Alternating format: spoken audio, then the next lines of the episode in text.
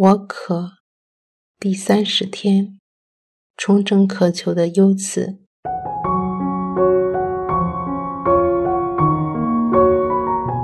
人生存在世，每人都有不同的需要，有需要便会有渴求，本是很正常及理所当然的事，并没有什么问题。可是人的渴求越多，就花越多时间在那些渴求之上。如果那些渴求都是带领我们接近天主的话，所花的时间当然有价值；但如果那些渴求令我们远离天主的话，就是等同虚耗生命。而更可悲的，就是令我们分心，不能专注在那些带领我们接近天主的事之上。正如耶稣在马窦福音第六章。二十一节所说：“因为你的财宝在那里，你的心也必在那里。”故此，如果我们生命中的一个重要渴望是要走进及亲近天主的话，我们必须学会分辨什么渴求对我们有益处，什么却不然。学会懂得为我们生命中的渴求分辨高低层次，可以成为我们成圣之旅的捷径。所以，我们并不需要放下生命中的一切渴求，而是要懂得分辨什么是善的渴求，什么是恶的渴求，以保护自己不会在不知不觉间被敌人带领我们远离最痛心我们的天主。正如昨天在反思中所提及，生命中最重要及最高层次的渴求，是我们对天主的渴求，亦是天主对我们的渴求。当这个渴求被重视及被满足时，生命中的一切便会有条理。就算外在环境及我们的生命有多混乱。我们也较容易得到内心的平安和一份内在的秩序。这份现实不能给予我们的平安和秩序，能帮助我们在逆境中仍然充满希望，帮助我们保持清醒，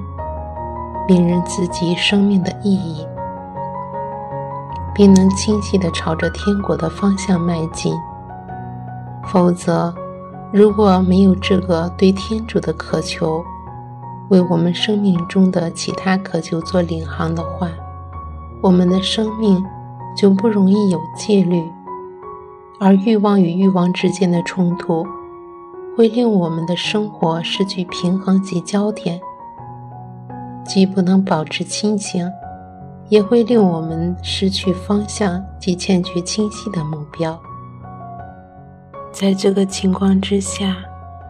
我们更没有能力去驾驭那些无穷无尽的欲望，导致我们生活更混乱，更没有条理。这个恶性循环会不断持续下去，直至我们能重整我们生命中的渴求。面对生活中的种种需求，要做出取舍。放下生命中一切看来比较实际的欲望并不容易，就让我们谨记主耶稣在马窦福音第六章三十三节对我们所说的话：“你们先该寻求天主的国和他的义德，这一切自会加给你们。”